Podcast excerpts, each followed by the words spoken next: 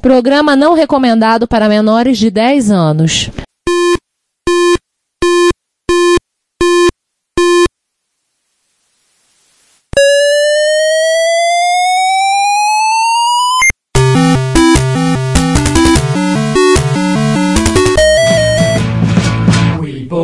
To help with your.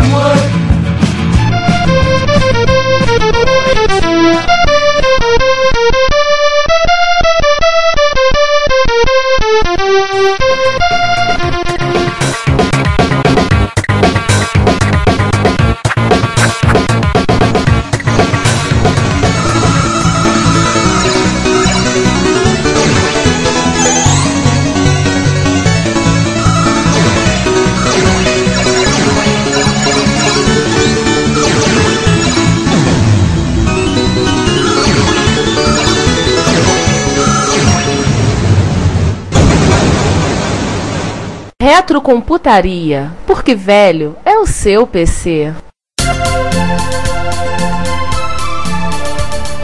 Acho que antes de começar disso, a gente tem que falar um pouco sobre o culto do retro enquanto mercado. Sim. Isso é uma coisa muito maior do que retrocomputação. Retrocomputação é apenas uma pequena parte daquele aquele estado de espírito, daquele zeitgeist de querer reviver as coisas da infância. Ou quero pegar um pouquinho daquela diversão que eu tinha quando tinha 10, 12, 15 anos. Você falou disso, me lembrou uma frase do Roger Bellarmino. Ele comprou um MSX2 mais um WC e falou: Cara, eu sonhei mais de 20 anos ter esse micro. Desde que eu era criança, eu via, ver as fotos, vi que eu era adolescente, vi esse micro, falei: Eu quero ter esse micro. Eu acho esse micro lindo, eu queria ter. Tô realizando um sonho. Isso é muito do sentimento de muitas pessoas. Hoje em dia, dada uma situação financeira melhor, você tem conseguido uns frutos do seu trabalho, conseguir ter uma condição financeira melhor, você É, tá podendo. mas isso é natural que ocorra. Tipo, a gente tem mesmo essa nostalgia do que ocorreu há 20 anos atrás. Existe sempre, tem que existir uma preocupação com a preservação da memória. E aí você vê, por exemplo, voltando à retrocontação, você pode considerar cada micro clássico é também um pedaço da nossa memória coletiva que vai junto. Cada aparelho que a gente tem na mão, seja um micro clássico, seja um, um toca-fitas, entendeu? É parte também da memória coletiva porque foi construído com a lógica da época, com as, com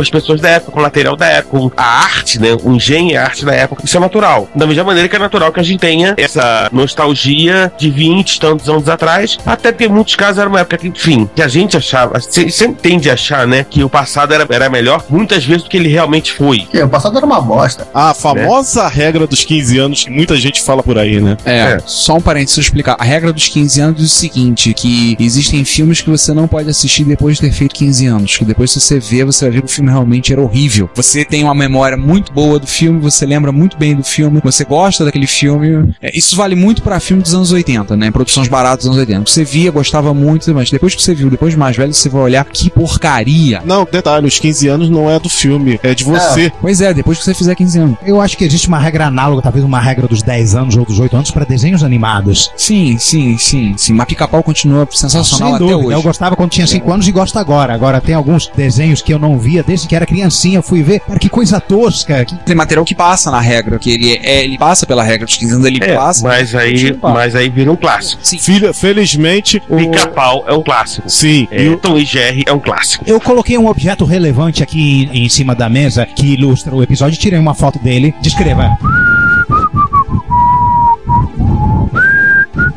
A descrição é o áudio?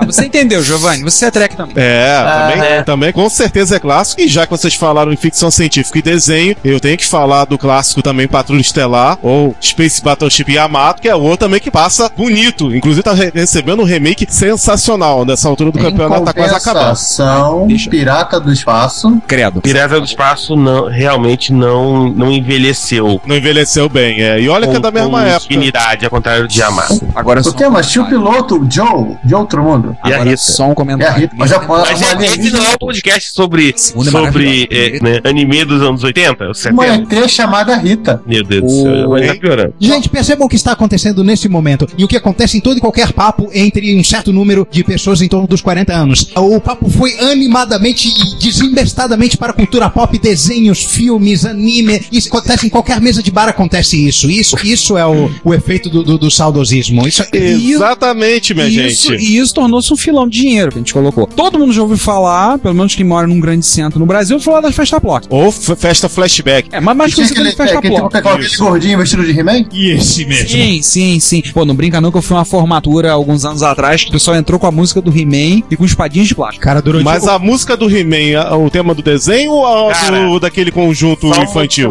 Eu acho que as- eu li em algum lugar que as maiores audiências do Clube, que é o canal infantil da Globo, são He-Man e She. Não duvido. Então, Ah, tem outro desenho também da Globo que o pessoal lembra muito, Caverna do Dragão, o Dungeons and Dragons. mas esses acho que não passam no Clube. Passaram É porque tem a história do capeta no, no Caverna do Dragão e eles não gostam disso. Ah, o, o Vingador, o cara de um chifre só, é, acho que ele é o capeta? Não, não. Apenas consulte na internet a lenda urbana sobre o último episódio. É, exatamente. mas, mas essa lenda Isso, urbana foi solucionada e existe. O roteiro, Roteiro. ver- o roteiro verdadeiro do último episódio é um excelente episódio. E eu li, o, Sim. e eu li o roteiro. Não sei, eu achei mais legal o, o da lenda urbana. O, só pra completar a quadrilogia, outra, outra série que eu também boto no- do lado dessas aí, o Thundercat, que também recebeu um remake recentemente. Que Ah, não, renovado. peraí, João. Thundercat é depressivo, porque os caras são os últimos representantes da espécie e da cultura deles. Ah, Superman também é o último. É pior, é um só. É, é o mais depressivo ainda. Pelo menos tem quatro caras e três garotas, dá pra fazer reprodução. Não, tem achei que a gente dá pra fazer suruba. Também. É. Regra 34. Ó, tá cheio do Thundercat, só vem do novo. Então, olha só, além das festas Block, que tem se popularizado extremamente, agora tá um pouco menos, mas teve uma época que teve muito em alta, direto, direto. Meu irmão fez todo- pra caramba é, a festa flashback Tinha uma época todo final de semana que se prezava tinha uma festa de volta aos anos 80. Sim. Daqui a pouco vão ser festas de volta aos anos 90 e aí vai ser complicado que vai, vai todo mundo se vestir de grunge, né?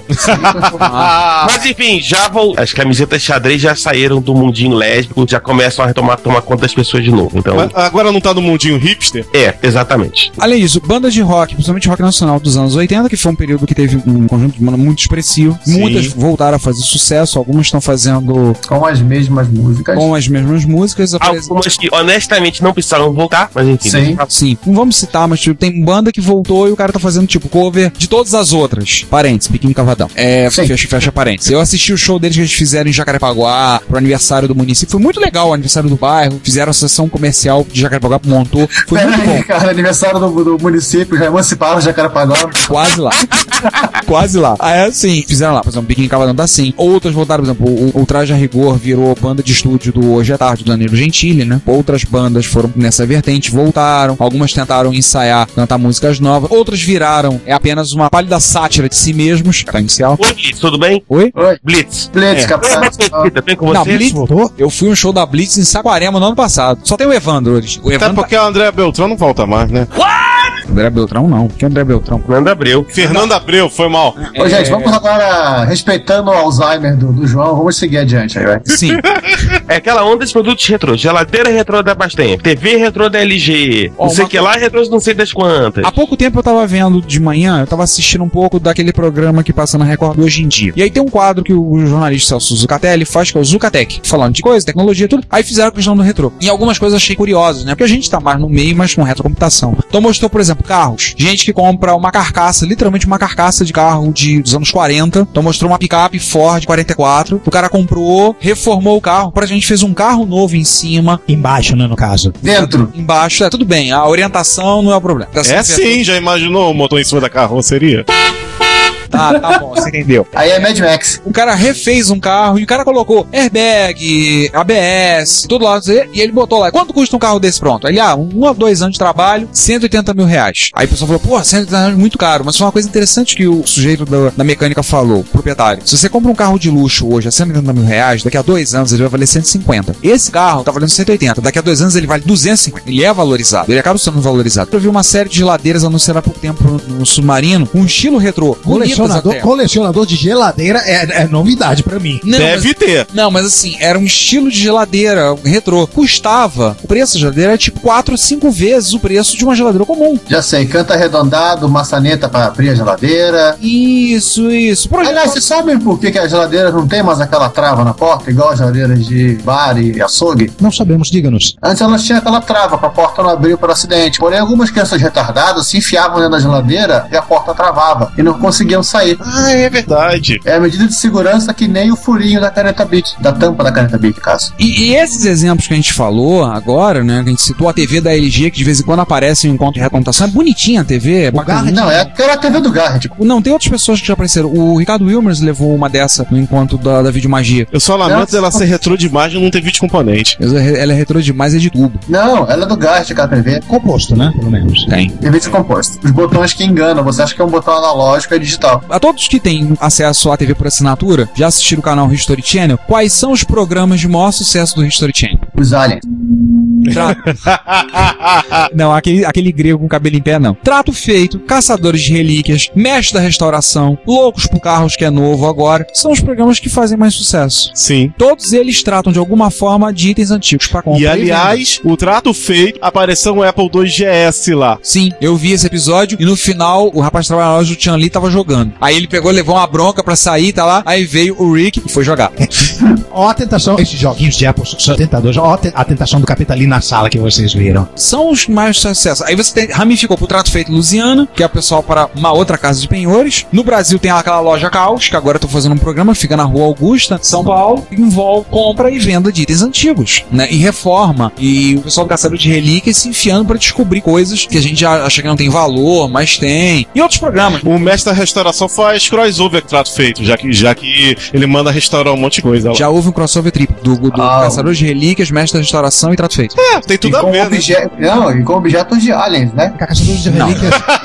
Você já vai cismar com o Alien. Caçadores de relíquias são aqueles que os, que os caras compram é, storages sem saber o que tem dentro? Não, não. Esse, esse eu tenho no ENI, que é o que ainda mais. É, esse, com- esse é o pessoal que vai literalmente lá na casa dos outros, em venda de garagem. Ou seja, o, e- o Eles têm uma- equivalente norte-americano da gente em feirinha. Não, peraí, peraí. Não, não lembrei o nome. É Storage Wars que eu, que eu tô É, falando. o Storage Wars é o que ainda mais, que é o que passa no ENI. O Caçador de Relíquias, eles têm uma loja, que é a Antiga Archaeology, eles estão no Iowa, e eles têm uma van da Mercedes, vão rodando, vão comprando coisas. Tem a gerente lá, que é toda tatuada, a Daniele que vai, não sei o que, e eles estão, são dois amigos de infância, eles montaram a loja e eles vão correndo atrás de coisas do, do arco da véia. Então, assim, tem um mercado, vocês são, em particular no Brasil, o pessoal gosta. O Trato Feito é o programa de maior sucesso do History. Não só o Trato Feito, como os outros também. Vem a reboque e eles fazem muito sucesso. Ou seja, população gosta disso. Se gosta, tem mercado. Se há um mercado, pode ser explorado. Vamos ganhar dinheiro em cima. Tudo que é desejado pode ser vendido. A começar pelo sexo. Sim. Aham. Sim, e como é vendido, né? É, e como é, né? Então, como a gente falou, todos esses, tudo isso dessa cultura retro, isso volta hoje em dia da forma que as pessoas mostrem há interesse, há muito interesse. No, no âmbito da retrocomputação tem sido uma crescente. Recentemente, a lista de MSX, a MSXBRL, que é, uma, é a maior lista de MSX do Brasil, atingiu 500 assinantes. E durante muito tempo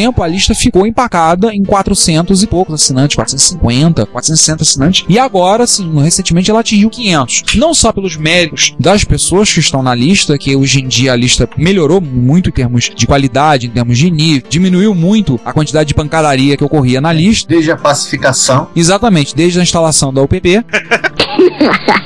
Então, melhorou bastante. Então, com isso, aumentou. Você vê isso. E as outras listas de ré também estão aumentando de tamanho. Tem mais gente chegando. A gente faz a MSX Rio três vezes por ano. Toda a MSX Rio, recentemente, aparece alguém que, puxa, eu vi, eu usei esse micro, eu achei legal, eu descobri. Vocês têm um site na MSX Rio agora, teve também. É, foi assim que eu entrei nessa vida bandida, né? É. Eu lembro de encontrar com você uma vez, eu encontrei contigo na Hobbyland. Antes de você entrar, lembra? Isso, mas Você foi já, mais eu, já, eu já tinha dado um pitaco no, no SX Rio em 2009, né? Sim, sim, sim. Olhar, olhar, interessante, interessante, fui embora, tá vendo? só, só tinha MSX, que era um que eu nunca tinha mexido na minha época áurea, aí foi, então, então até que em um determinado momento desembestou. Aí dando o que deu, né? A gente tá aqui no, nesse momento gravando o estúdio J2, o que é maior do que um carro J2, né? Porque não cabe tudo. Sim. Um grande santuário do Juan. Ó, E eu tô gravando o 35 episódio do podcast sobre retrocomputação. exatamente. Pois é. É porque tem público. Tem gente que me pergunta, ah, mas tem, Zé. Entreguei o cartão ontem pra dois amigos do podcast, adoraram o nome, né? Acharam curiosíssimo. Aí falaram, mas tem público. Eu falei, cara, a gente faz esse podcast há três anos e meio. Vamos gravar amanhã o 35 episódio. É porque Ricardo, tem gente que Ricardo, ouve. Ricardo. Tô ouvindo. Algum deles é, é membro da Associação dos Críticos de Podcast? Não, não, não. Mas a galera se esconde, cuidado com eles. É.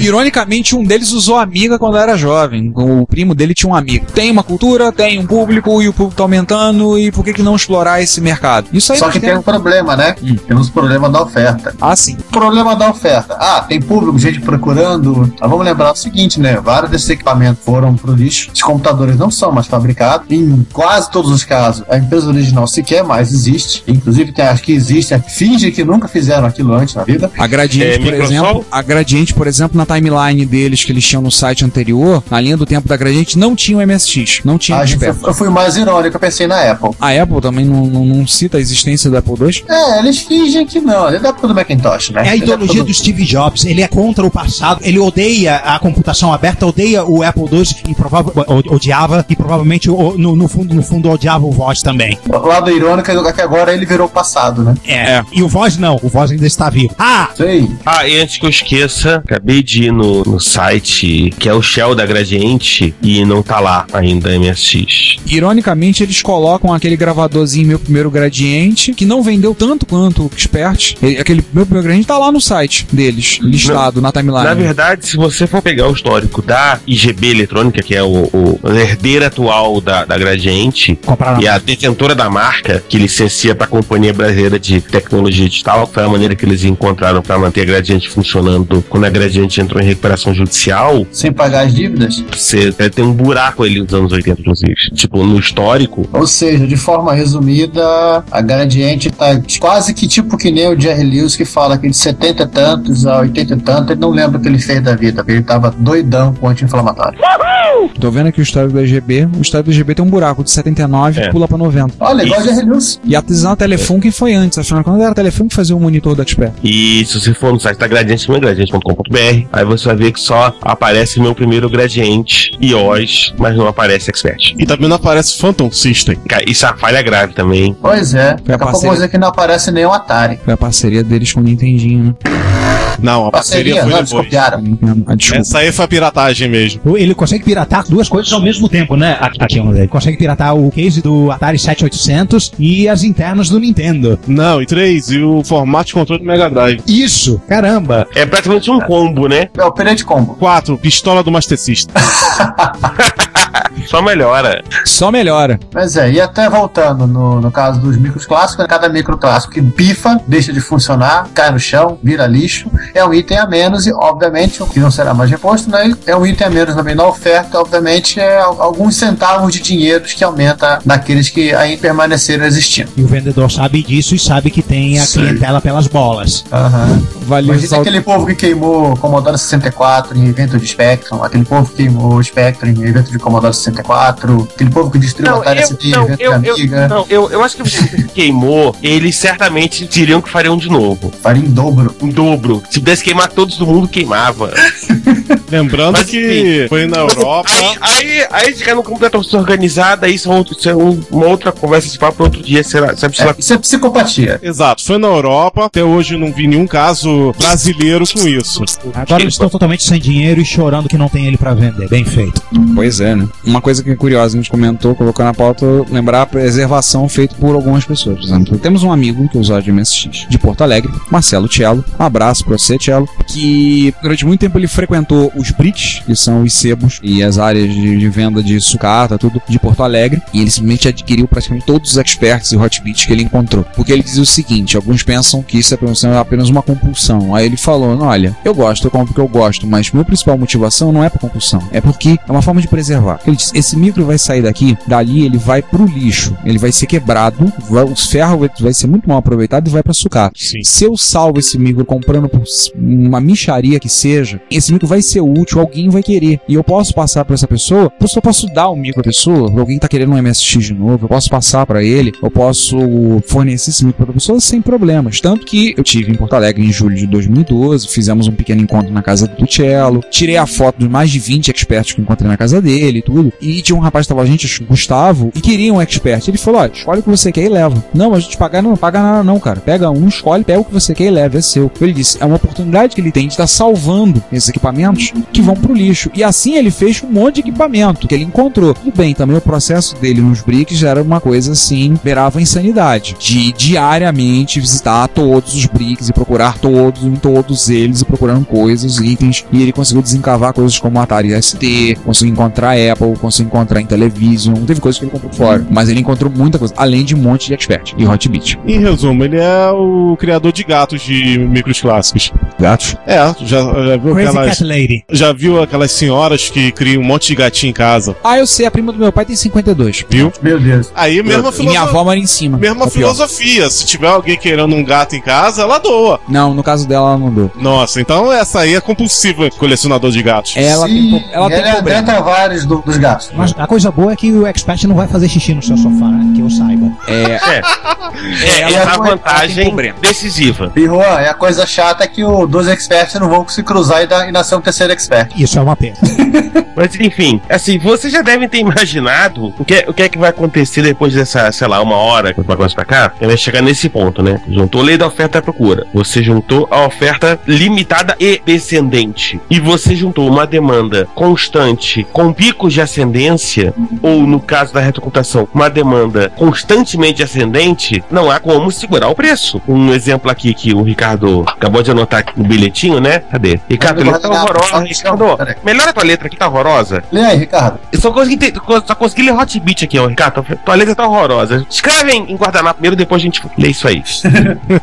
Uma coisa, por exemplo, hoje em dia, por exemplo, em 2003, eu estava passando pela feira da Praça 15 anos, que não era uma coisa institucionalizada, bonita, melhorzinha do jeito como é hoje em dia, e me ofereceram um hot beat a 30 reais. Eu abri a carteira e encontrei 15 reais. Eu virei pro sujeito e falei assim: eu vou no banco, vou tirar dinheiro, vou voltar e quando eu comprar esse micro. Nesse intervalo, minha namorada, que não era a que hoje é minha esposa, me ligou. Aí eu acabei não voltando a buscar o micro. Me ofereceram um hot beat a 30 reais. Isso tem 10 anos. Você devia ter negociado pra levar ele por 15, tá vendo? Hoje, O André faria isso. Exatamente. hoje, O André ofereceria 5. É, ia virar na cara dele e dizer, tá caro. Não, isso não paga isso não, tá doido. Vira as costas e vai embora. Hoje, se oferecerem, pedirão 200 no mínimo. Tem outra. César, lembra uma vez que foi eu e você na feira da, da Praça 15 ofereceram um Odyssey pra gente? Lembro. O cara ofereceu o Odyssey por 30 reais. A gente olhou um pro outro, virou e disse, interessa? Não, vambora. O Odyssey tava bonitinho, com controle, com jogos, tudo. O cara veio atrás da gente gritando, faço por 20, faço por 20. A última vez que eu tive na feira e vi um eletrônico desse, eu vi um Atari. Tava bonitinho, ó, poucos cartuchos, controle, tudo lá. Virei pro sujeito, vem cá, amigo, quanto faz nisso aqui? Pô, amigo, veja bem. Quando ele usou o veja bem, eu falei, ih, lá vem. O, cara, o cara pediu 200 reais. Tá vendo? Giovanni, você se lembra do preço que eu comprei aquele Apple IIe na Big Bar? Aquele que você comprou de mim, não, não sei quanto foi. 50 reais? Por aí. Eu comprei um Unitron, uma lojinha de, de secos e molhados, bazar da, do centro espírita, Allan Kardec, aqui, aqui do lado. Eu lembro que eu passei em frente eu vi uma coisa que me chamou a atenção, era bege e tinha uma forma característica. Eu voltei pra ver o que era. Sim, era um Apple II. Só que na hora tava ah, atrasado, não dava pra parar lá. No dia seguinte eu fui lá. Era um Unitron, o cara me vendeu por 50 reais sem poder testar, porque ele também não tinha conseguido testar. E era só um 74LS que tava detonado. O Unitron é igualzinho do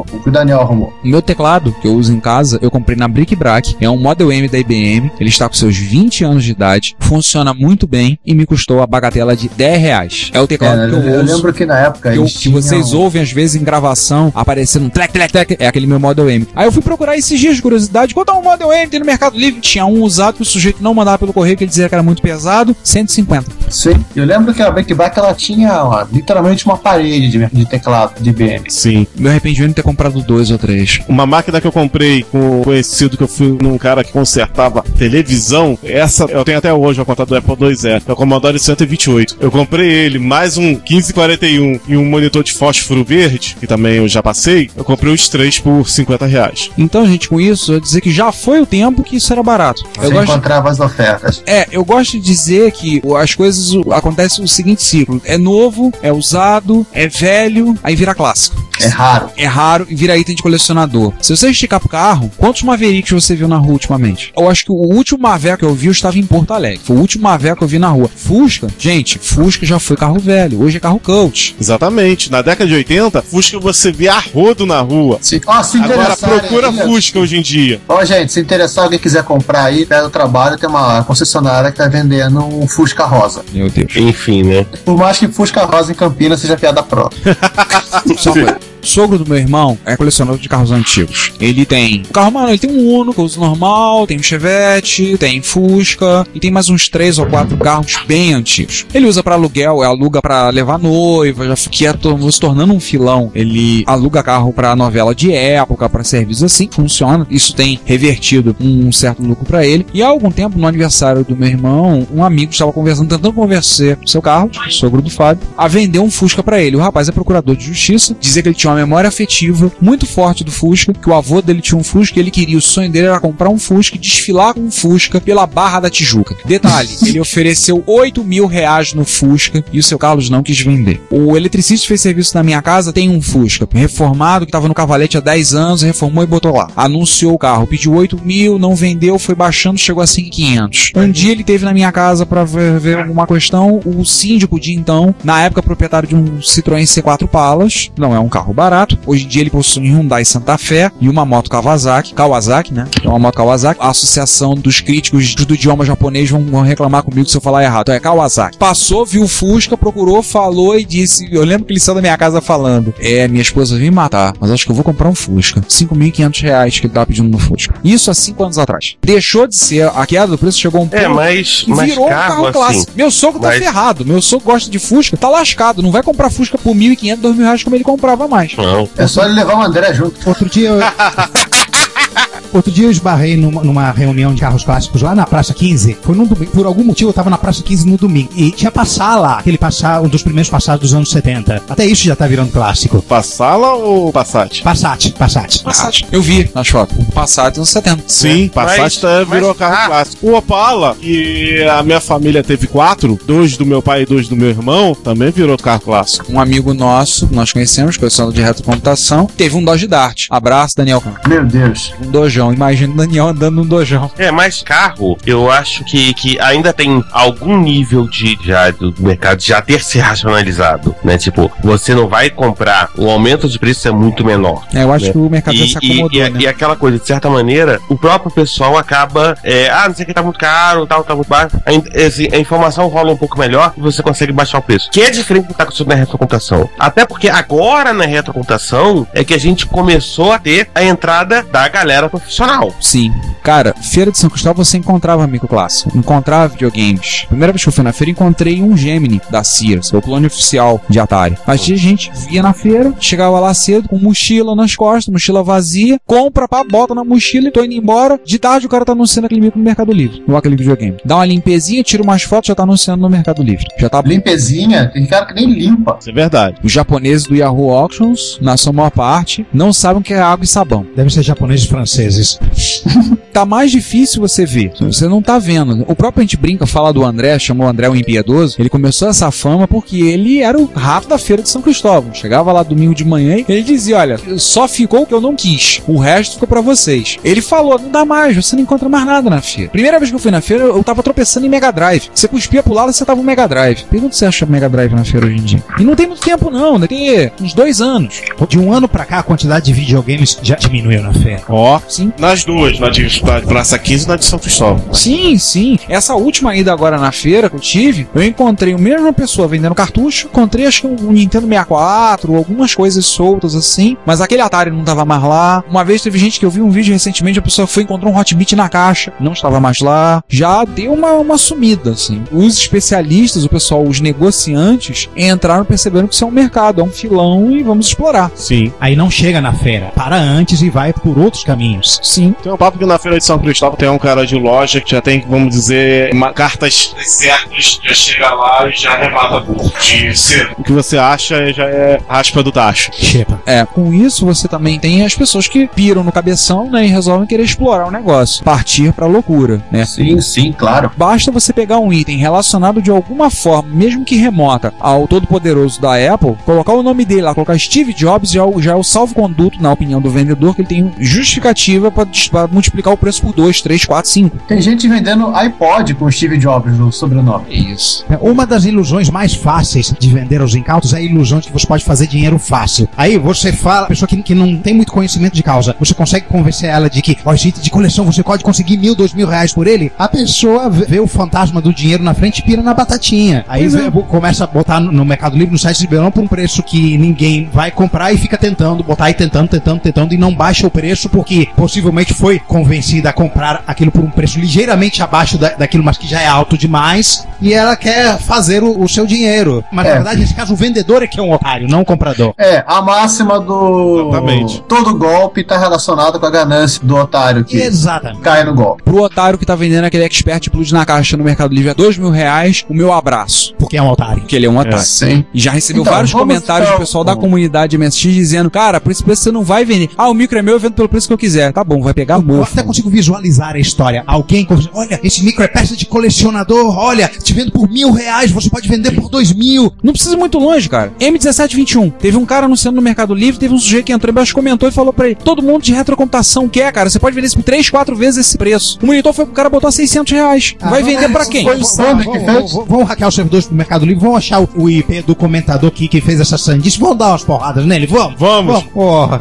Giovanni, você tinha falado dos Next. Você tinha, a gente tinha conversado quando a gente tava bolando um protótipo de pauta sobre a questão dos Next. Da última vez que se procurou, tinha uns, umas três Next Station no eBay, que são, são máquinas até razoáveis, você até consegue utilizar hoje em dia, que o pessoal meteu, resolveu meter Steve Jobs no nome e o preço tá lá em cima. Bom, mas tem toda a razão de meter Steve Jobs, né? Porque eh, toda empresa, toda arquitetura de máquina é feito por iniciativa dele. Ah, fui saído da Apple, vou fazer a minha empresa. Foi a Next. Aí tem, tudo bem, é Steve Jobs. Next é Steve Jobs. É, o pretinho básico. Tudo bem botar o nome do Steve Jobs. Tudo mal é o preço que tá. Você viu quanto estavam cobrando no Next Cube? Uhum. Eram perto de 2 mil euros. É. Euros. Cara, é quase 5 mil reais. Mais de. Essas máquinas há pouco tempo você comprava por 200, 300. Os que realmente estão em baixa hoje em dia são os Macintosh PowerPC, com Sim. 601 e alguns o Motorola. É, esse o o Sander e o Rogério Bellarmino compraram na feira da Praça 15 por 18 real. Que assim, gente, não, se não tiver a cara clássica do Macintosh, aquele all-in-one com um drivezinho, você ainda compra barato. Sim.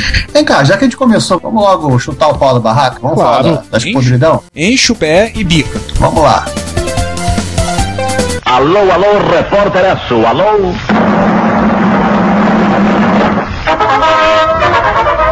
Interrompendo esse boa podcast para uma notícia realmente extraordinária. No dia 17 de agosto, sábado, a partir das 9 da manhã, teremos na cidade do Rio de Janeiro a segunda edição da Retro Rio, no Colégio Grambel, na rua Moraes e Silva, 94, terceiro andar. Maiores informações podem ser obtidas em www.retrocomputaria.com.br barra Retro Rio. E voltamos à nossa programação normal. É, vamos agora para uma notícia que achamos interessante, né? Que foi o, o sobre o último computador da Aqua, o, o FIB. O último lobo da Tasmânia, ou como disse o Juan, é o último lobo de Cambridge. A gente já falou do FIB antes. Falamos várias vezes lembram? do FIB, né? A gente fala do- da carcaça do FIB nesse episódio, só mais pra frente. Não é na parte A, não. Vocês vão ouvir daqui a pouco falar da carcaça do FIB. É que é talvez aquilo que chama mais a atenção do, do computador, que seria a evolução da, da plataforma RISC-PC. RISC-PC 2, né, César? Aquele que você empilhava a caixa de pizza Isso. e acrescentava recurso ao computador. Inclusive, ele, ele tinha um 486, que você poderia transformar o seu, sua estação RISC numa, num, num PC comum e ordinário. O FIB seria a evolução desse bichão. Tiveram poucos modelos fabricados, basicamente protótipos, vários cases às vezes são vendidos no eBay em inglês. O que chama atenção no equipamento é um simpático, discreto e aprazível tom de amarelo queijo cheddar e o design de curvas, que aliás é do mesmo desenhista, mesmo designer do Zip Drive, pra quem não sabe. Hum, é verdade. E é um queijo Olha aí. muito bonito. É, e a, a outra curiosidade do FIB, né, que não custa nada ficar relembrando e enchendo o saco das pessoas, porque a gente é nerd, o nome FIB vem por conta da personagem Phoebe Buffet do seriado Friends. Eu não vi a Friends. Pouca gente assistiu. Eu nunca vi Friends. Quase ninguém, pra dizer a verdade. Ninguém hoje já soube que assistia Friends. Ah, quase ninguém, né? Não, eu nunca vi mesmo. Não me interessava, não me empolgava. Eu sempre preferi Seinfeld. Mas tudo bem. Podia ter um computador chamado George, um computador chamado Kramer, né? Mas Kramer tem. Isso ia ser legal. Não sei se é por causa do Kramer do, do Seinfeld, mas que tem, tem. Vamos ficar com a interrogação no ar. Sim, sim, sim. É, a única placa funcionando do FIB foi precedido para um, um encontro em julho, agora no último dia 5 a 7 de julho, encontro do pessoal do Rugol, grupo de usuários RISC-OS de Londres, foi exibido no evento, no Silicon Dreams, a única placa funcionando do FIB, ou seja, literalmente o último lobo da Tasmânia mesmo. É, na verdade é porque haviam duas, mas uma deixaram a bateria vazar. Por que, Deus? Por que?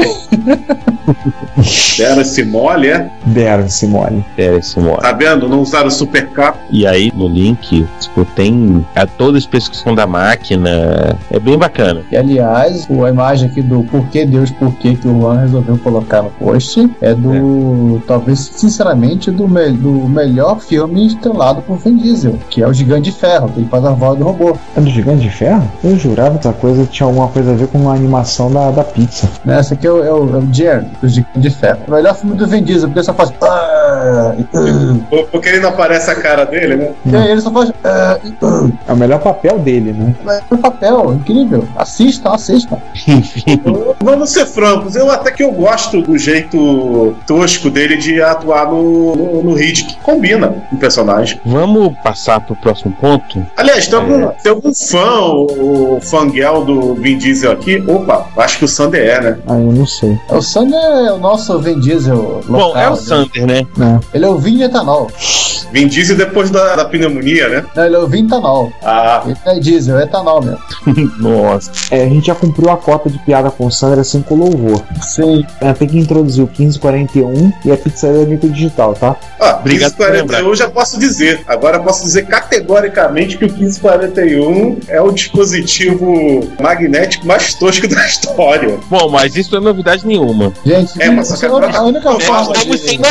notícia. 1541 é tosco, estamos sem notícia. Estamos sem notícia. Sim, mas agora tá verdade. comprovado. Eu, me- eu mexi no, no 1050 da Atari e digo que o negócio é muito melhor. João, vai na Wikipedia, lê lá que os projetistas eles queriam fazer uma coisa com 1541 e eles usaram um lote de 6522 que estava bichado. E por isso que não deu Ah. pra fazer o que eles queriam. Mas E o peraí, o, o Giovanni, fizeram 17 milhões de drives com 502 bichado? Não, o 6522 tinha um bug. Eles não conseguiam utilizar o recurso que eles queriam utilizar. Então implementaram aquilo que estava em rádio em software. Por isso tem o 6502 lá dentro. Só isso. O troço começou errado e morreu errado. Ainda bem que morreu. Ô, gente, mas isso aqui não é um podcast sobre 1541, por mais que pareça às vezes. Ok, agora só falta a pizzaiolo. Bom, a gente vai conseguir encaixar a piada com pizza, porque Entendi. vamos passar pra frente, senão a gente não acaba nunca isso. Os catálogos da Complete de 78, né?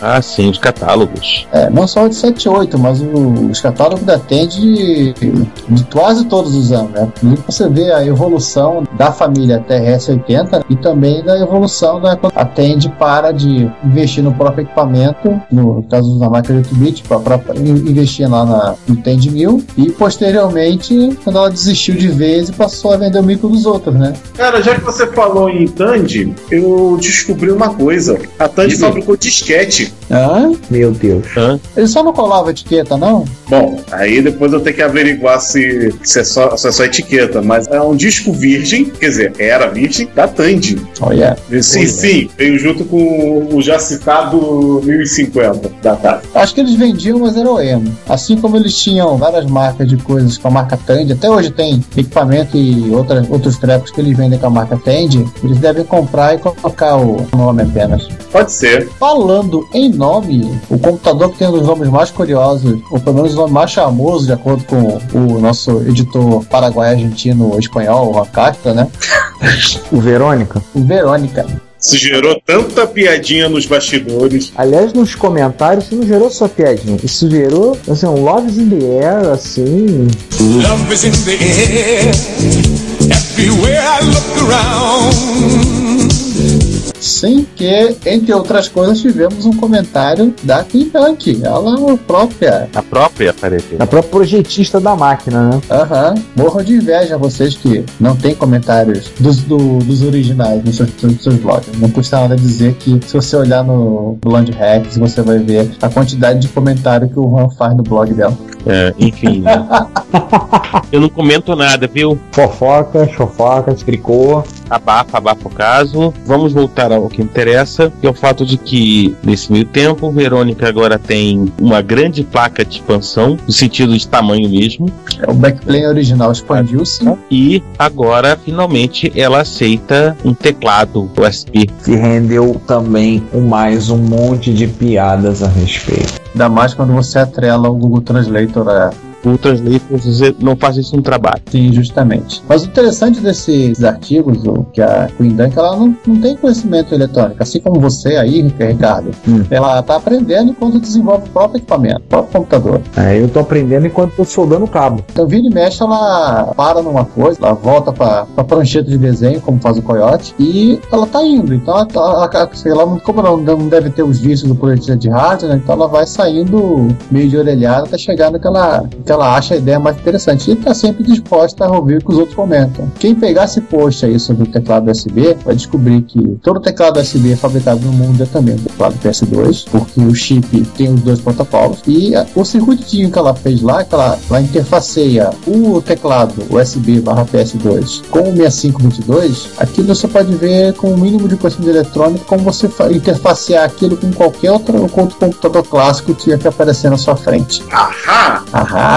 Galera que tá reclamando de teclado, não aguenta mais usar teclado expert na MSX, um abraço. Pois é. É, o 6522 ele é o análogo do 85 51. da máquina que, é, que o do processador que é o pepeiro da família Intel. Análogo, né? Que ele seja compatível. Não, não ponham palavras na minha boca. 8255. O 255 é um chip de I.O. Exatamente. A diferença é que acho que o do 8255 ele equivaleria a 26522, porque ele tem, tem duas ou quatro portas de I.O. Tá vendo? Sim. Acho que pra fechar, a gente fechar as notícias, a gente pode comentar a do Nintendinho, fala do Retromania. Sim, podemos. Então, Aliás, em vez de falar da retromania, vamos falar da, da semana inteira. sim. Vamos, então evita falar de, de videogame, por razões óbvias, né? A gente prefere os computadores. A gente prefere jogar no teclado, como diria o Daniel.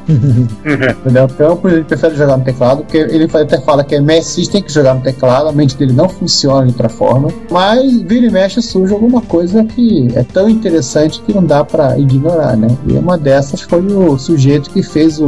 Não um emulador, né? Mas seria uma, um interpretador em tempo real de código ROM do Nintendinho para rodar em Linux. Cara, ele tira proveito de várias coisas interessantes, features novas do compilador do LLVM e do Clang. Pois é. É, também ele falou assim: você não queria fazer mais um emulador, a Node Nintendo, Nintendo Emulator. Então ele vai fazer um emulador que fosse um pouco diferente. Daí o fato de gente. Eu acho que o mais interessante disso é justamente que fica numa zona cinzenta entre a recompilação e a emulação. É, porque nada impediria ele de pegar o código que está sendo interpretado e transformar num binário separado. Que é aquilo que o, aquele, aquele russo lá fez no finalzinho dos anos 90. Anos 90, é isso? Acho que foi. Com o- alguns jogos de MSX. Recompilando-os para serem binários de DOS. Sim. Principalmente jogos da Konami. É, acho que ele aproveitou. Acho que todo jogo da Konami deve ter se aproveitado de alguma recurso, de alguma característica específica desses jogos, né? Sim. Já que a gente começou a falar de MSX, vamos lá, Ricardo, solte. Antes de falar do MSX, eu ia comentar que esse que o Andrew Kelly fez é muito interessante porque ele abre um, um novo tipo de. Pro pessoal que gosta de hack, um novo tipo de hack, o hack em tempo real. Não. É, aquele negócio. O, não é uma coisa tão inédita que ele tá fazendo, sempre. Assim, usar o compilador, a gente já viu recompiladores dinâmicos funcionando por aí. Sim. O Mission, o emulador de, de Coleco para MSX, aquele emulador de, G- de Game Boy para MSX, é um processo de recopilação dinâmica. Não, há muito tempo atrás, o próprio Executor, aquele que emulava código de, de Macintosh em DOS. Sim. Ah, então vamos falar da cinema? Vamos lá, em homenagem aos 30 anos do MSX, uma outra efeméride, mas não relacionada à, à sessão efeméride do, come, aqui do começo. É, nós nos programamos para termos uma semana toda somente de posts relacionados ao esse que é mais conhecido como o mais mágico dos microcomputadores. O MC1000. Embora haja controvérsias, como vocês já perceberam na opinião de alguns. Foram um total de acho que 11 posts, todos relacionados a MSX no período. Foi a nossa maneira de comemorar, e aí desencavamos comercial da Gradiente 85, que o Claudio Piccolo encontrou e colocou no YouTube. Agradecemos ao Claudio por isso, tanto da Gradiente quanto da Sharp. Do Expert cinza e do Hotbit preto, que é de 89. 88. 88, o Hotbit foi 88. Então, isso, andar coisa da Zemina. Voltando falando de Coreia, tivemos posts que até foi o César que escreveu sobre o Zemix Neo e muita coisa que está surgindo da cena MSX coreana, que fica infelizmente lá, os coreanos não sabem vender pra fora. Inclusive, eu acho que talvez seja uma das. Talvez seja hoje a cena mais MSX mais interessante. A coreana. Aí tá saindo coisa mais interessante, né? Mas infelizmente muitas coisas ficam na Coreia. Tá sendo coisa interessante e inusitada. Foi liberada a ROM do Altered Beast para MSX, não aquele com, convertido de Spectrum. Até o Jun Chung, que no, no grupo do Retrocomputaria Plus passou na semana do MSX. E foi descoberto, mas só que esse ainda não foi dumpado, Robocop para MSX2, coreano também. Esse parece uma adaptação do jogo do NES. Também nada a ver com o jogo do Spectrum. Mais bonito, etc. Achei a adaptação do jogo do Master. Não, é um jogo de NES adaptado para MSX e Master System. Ah, tá. A pergunta, João, essa versão do Robocop já foi encontrada rodando nos melhores MSX do bairro? Não, só o ainda não foi dumpada. Ah, porque o Altered Beast é feio, desculpa. Filme dos coreanos, né? Como vamos ser francos, a maioria dos jogos coreanos são feios. Você lembra de Double Dragon? É, Vigilante é pior. Jesus. Jesus mesmo. E o mais além do próprio Robocop, um que eu gostaria que aparecesse que esse parece que vale a pena é o Gunsmoke. Isso é interessante. Coreano também. Além disso, a gente teve na semana post relacionado ao Django, não o filme do Quentin Tarantino. Django, have you always please. Mas o tradutor, O francês, francês que traduz o jogo numa quantidade quase industrial, mais coisas sobre micros, tudo, e fechamos a semana com mais um unboxing do Ricardo, agora com naquele, na ocasião, mais um MSX na coleção, um National FS 4500F, é um MSX com impressora embutida, e um MSX branco. Uau! mais um unboxing do Ricardo no seu caminho para a senhora Ricardo falar: Ricardo, chega.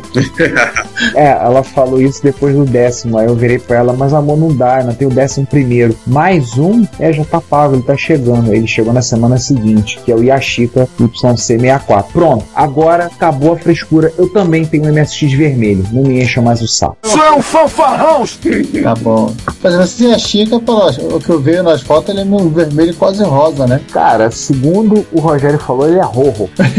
Da Espanha. É como assim como eles falam. É, veio, tá valendo, tá aqui. O micro é até bonitinho, legalzinho, a CDRCA dele é muito boa, ele é todo discreto, mas ele tem um pecado quase imperdoável, um slot. Ele não tem nem aquele esquema de um slot meio fudeba. Que o Gold Star tem de um slot e um Buzz Expansion? Não. E o Ricardo, Gold você- Star, o Samsung. Ricardo, não se preocupe. Se ele é todo discreto, você puxa o slot da PPI. Eu sei, mas eu não tô querendo fazer essa gâmbia no micro, eu tô paciência. Mas o micro é uma saída de vídeo boa, bonitinha, legal, 220, feito no Japão, como vocês já viram o post que eu coloquei aí com as fotos. O Nacho me impressionou, ele seria o micro mais pesado que ele realmente é, ele pesa menos de 6 kg. Aí você vai pensar, pô, 6 kg é pesado, sim, mas é um micro de 6 kg com uma impressora térmica embutida. Sim. O Expert, só ele, Expert com teclado, pesa quase isso. E não tem uma impressora térmica embutida. E é MSX1. Ó, eu vou contar outra coisa. O Atari ST é uma máquina que é pesada. Todos não gostam de chamá-lo de Tank Panzer. Mas eu já percebi que o meu Sony MSX12 é mais pesado que o Atari ST. Sim, sim. E é menor ainda por cima.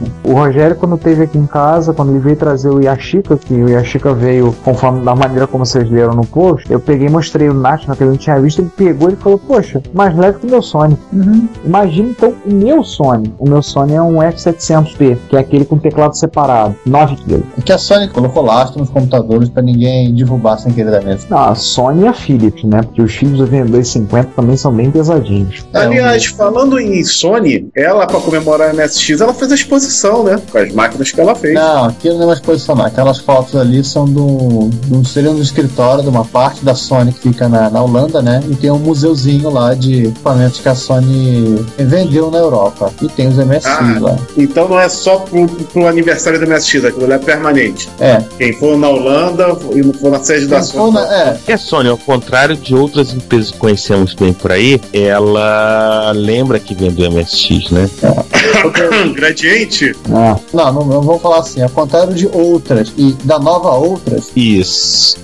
falando nisso, me lembrou das comemorações dos artigos que saíram na revista semanal da ASCII, infelizmente em japonês, mas falando especificamente sobre a história do MSX, e matérias que saíram no Register, o press release que foi enviado pelo pessoal do MSX.org para o Wall Street Journal e foi publicado, sim. Tecmundo no Brasil e vários outros sites que celebraram a criação da ACE, esse micro que a gente até hoje fica tentando discutindo o que quer dizer a bendita da sigla. Sim. Aliás, voltando um pouquinho pra Sony, ano que vem, 2014, a Sony faz 20 anos da marca PlayStation, mas faz 30 anos da Sony Computer Entertainment. A divisão ela é 10 anos mais antiga do que a marca PlayStation. Aí o pessoal vai perguntar: ué, o que, que a Sony fazia há 10 anos antes do PlayStation? Antes do PlayStation, né? É, como a gente falou aqui, a Sony fazia MSX desde 1984, abordou o padrão e nada mais, nada menos que os jogos, foram, vários jogos foram feitos por ela, foram publicados por ela, então a Sony Computer Entertainment surgiu por causa do MSX. Expliquem essa, Teu. Então é, não se esqueçam disso. então é uma marca que hoje em dia ela se tornou própria, porque que agora ela tem um hardware próprio, né, o PlayStation, mas o, em termos de jogos ela começou fazendo software para o MSX. É isso, acho que a gente pode fechar a sessão de notícias, né? É, não, a gente não pode fechar ainda Não? não. O que é que for faltando? Acabei de ver que tá faltando aqui um dos itens obrigatórios. Bom, Pizzaria. é. eu vou falar uma coisa obrigatória que eu acho que a gente não falou ainda na sessão de notícias. As outras nós já cumprimos. Por coincidência, o- no mesmo dia que o MSX faz 30 anos, a Atari comemorou 41 anos de existência. Quer dizer, ela foi fundada há 41 anos atrás. Então não existe mais. É uma existência um tanto quanto irregular, né? Passando por de mão em mão, prato em prato. Sim.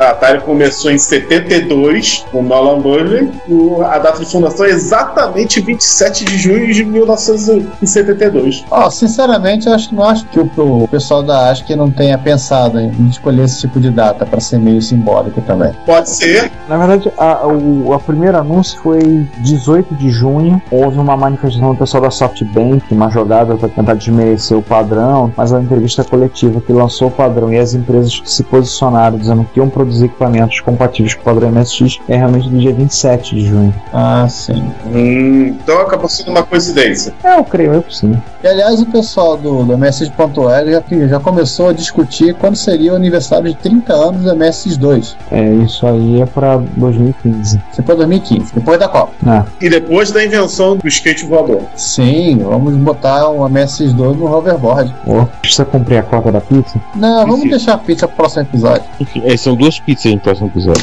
É, a gente pede do meia calabresa e meia quatro queijo. Boa. É, exatamente.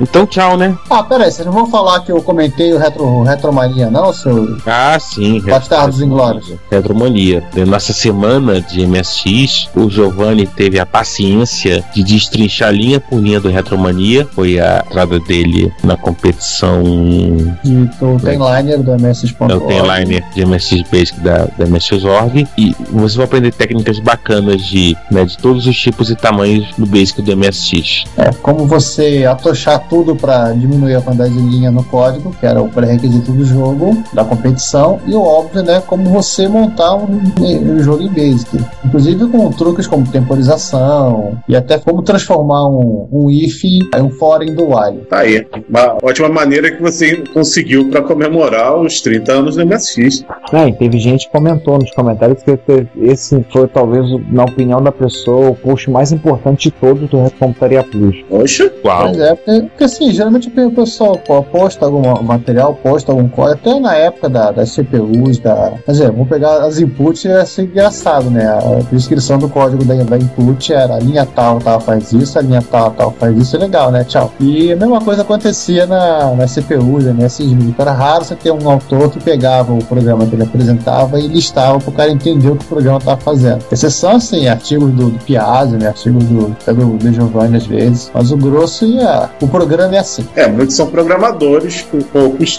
idade que eu também de ser professor, né? Não, o programador não comenta código. É isso aí. Enfim, Eu termino com a piada. E, Ricardo, você acha que o Giovanni dá pra professor? Cara, isso aí é uma particularidade pessoal, assim, da inspiração de cada um, entendeu?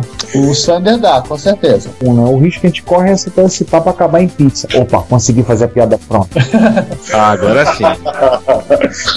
Fechando, pessoal. Fechando.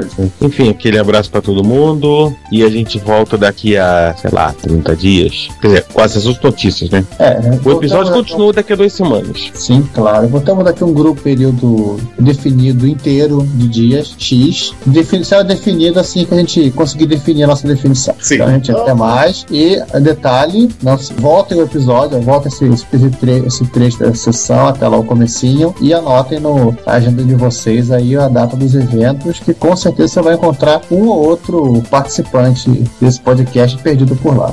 Bom, então é isso aí, gente. Então, até Partiu. a próxima aí e a gente se esbarra nos eventos. É isso aí, pô. Nos vemos no- na próxima sessão de notícias, no episódio, em evento, batendo papo, lendo post no Recomputaria Plus, questionando a sexualidade do Sander, falando mal do 1541, comendo pizza do Amigo Digital, o que seja. Continua ouvindo a gente, comentando e a gente se vê. Até mais. Fui. E continue ouvindo o episódio. O episódio tá muito bacana. Tá muito legal. Mas só A gente ouviu, ao contrário do a gente ouviu o episódio.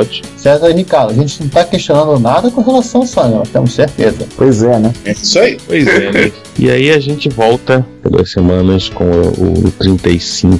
Tchau! Se você quer enviar um comentário crítico, construtivo, elogio ou colaborar com as erratas deste episódio, não hesite, faça. Você pode falar conosco através do Twitter, no usuário retrocomputaria, pelo e-mail retrocomputaria.gmail.com ou colocando comentários no post desse episódio em www.retrocomputaria.com.br. Lembre-se sempre do que dizemos. Seu comentário é o nosso salário. Muito obrigado e nos vemos no próximo podcast.